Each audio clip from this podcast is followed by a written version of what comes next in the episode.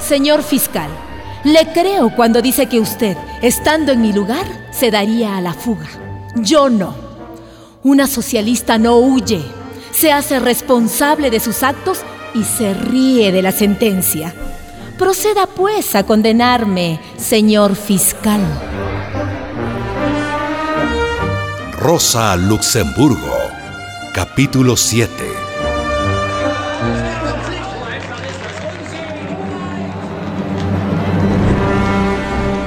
La Primera Guerra Mundial estaba en marcha. Cuando los diputados del Partido Socialdemócrata Alemán se pusieron bajo las banderas del emperador Guillermo II, Rosa Luxemburgo y Clara Zetkin se encontraban a las afueras del Parlamento. Ya era de noche. Estoy angustiada, Clara. ¡Ay, qué vergüenza! ¿Sí?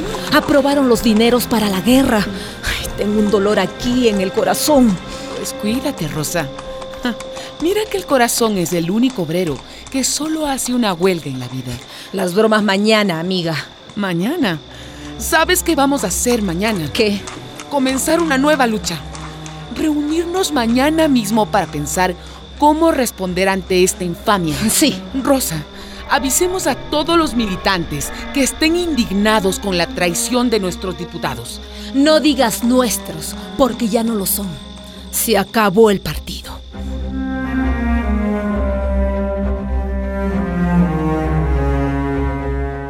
Al día siguiente, el 5 de agosto de 1914, un pequeño grupo de socialistas se reunió en el departamento de Rosa Luxemburgo en Berlín y decidió emprender la guerra contra la guerra.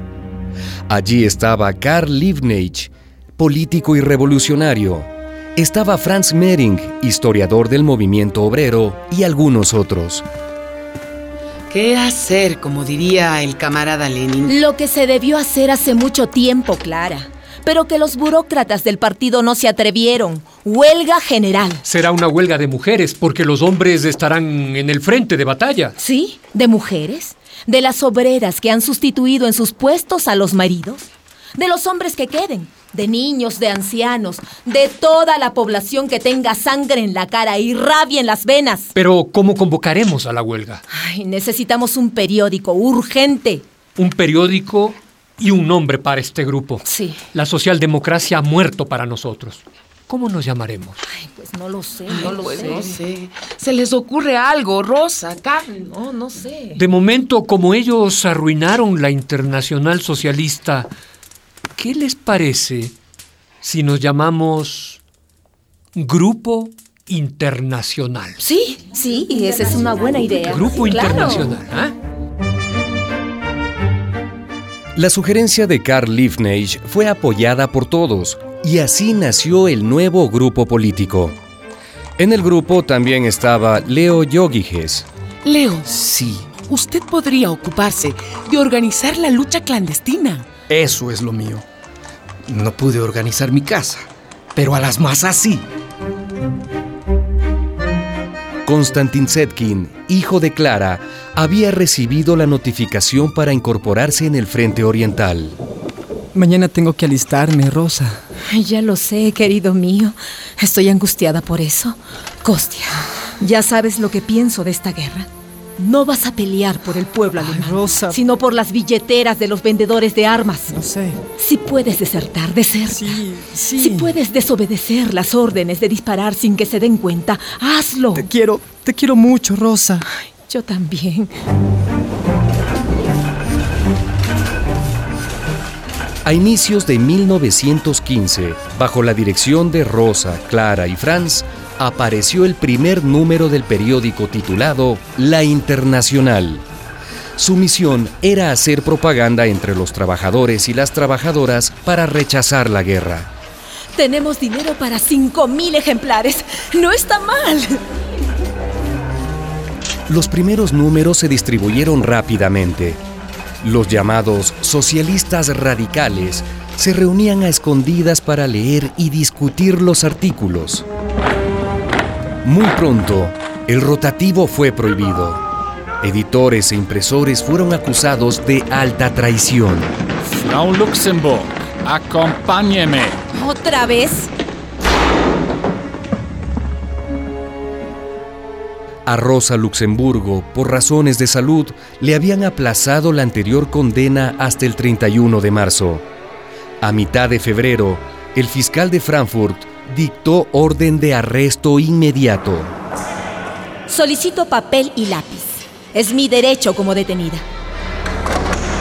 Desde la cárcel, Rosa escribió La crisis de la socialdemocracia, analizando las causas de la guerra, destacando sus horrores y el fracaso político de la izquierda alemana.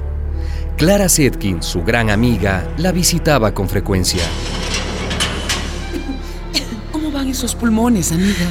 ¿Y ese corazón? No me siento bien, Clara, pero... Lo que te has perdido, Rosa. ¿Qué? Cuenta, cuenta. Este 8 de marzo volvimos a celebrar por quinta vez el Día Internacional de la Mujer. Ay, ay, qué envidia me das. ¿Y vinieron muchas? Muchas, muchísimas. Y todas gritando contra la guerra. Ay, cuenta más, cuenta. Tienes que cuidarte, amiga. Te necesitamos. La salud de Rosa Luxemburgo se vio muy afectada durante ese año de prisión. A pesar del encierro, Rosa encontraba papeles y ganas para escribir artículos políticos y para escribir cartas a sus amigas. Querida Lulu, cada mañana examino los capullos de todos mis arbustos. Cada día visito a una mariquita roja con dos puntos negros. Observo las nubes en su continuo cambio, cada vez más hermosas. Y siéndote sincera, no me siento más importante que esa mariquita. Y esta sensación de insignificancia me hace increíblemente feliz. Recibe un cordial abrazo de tu rosa.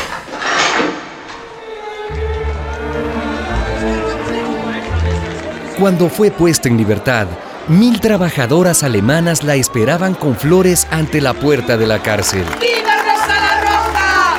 ¡Viva! ¡Que viva Rosa! No saben cuánto les agradezco estas flores. Adoro las flores. Sí. Compañeras, compañeras, regreso a la libertad con más ganas de trabajar que antes. ¡Eso! ¡Que viva Rosa la Roja! Compañeras, quien no se mueve no siente las cadenas.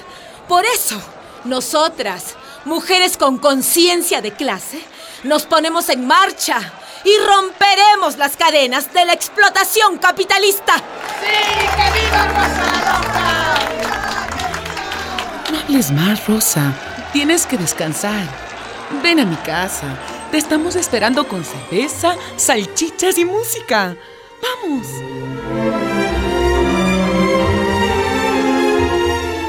El grupo internacional seguía reuniéndose.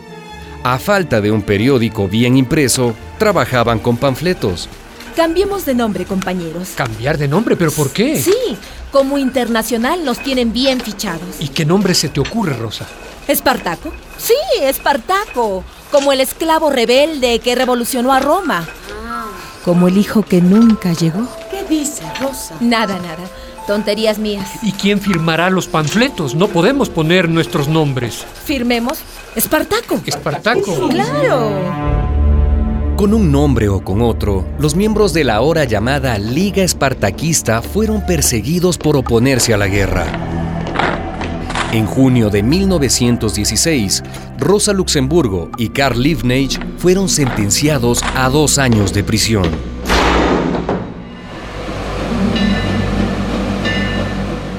Primero estuvo en la penitenciaría de Poznan y luego fue trasladada a Breslau. No había calefacción, los alimentos eran pésimos. Carcelera. Carcelera. ¿Qué quiere? Por favor, venga un momento. Ay, ¿qué quiere ahora? Ah, Por favor, carcelera, acérquese. Dígame qué quiere. ¿Usted no ha oído eso de hoy por mí, mañana por ti? También he escuchado aquello de cuando la zorra predica. ¡Cuida tus gansos! Yo no soy una zorra carcelera. Claro que sí. Soy una mujer como usted. Soy una madre. ¿Usted no tiene hijos? Sí, sí tengo cinco hijos. ¿Ve? ¿Pero de qué se trata esto, ah? Ay, por favor, carcelera. Consígame unos papeles y algo para escribir. Escribir, ¿cómo no? Mire, mis hijos necesitan saber de su madre. ¿Y qué gano yo, ah? Dígame, ¿qué gano yo ayudándola? Hoy por mí y mañana por sus gansos. Durante esos meses, Rosa Luxemburgo redactó varios artículos que eran sacados clandestinamente de la cárcel y publicados ilegalmente. Fue por entonces que escribió uno de sus más importantes criterios políticos. Freiheit ist immer die Freiheit der Andersdenkenden. La libertad siempre es libertad para quienes piensan de manera diferente.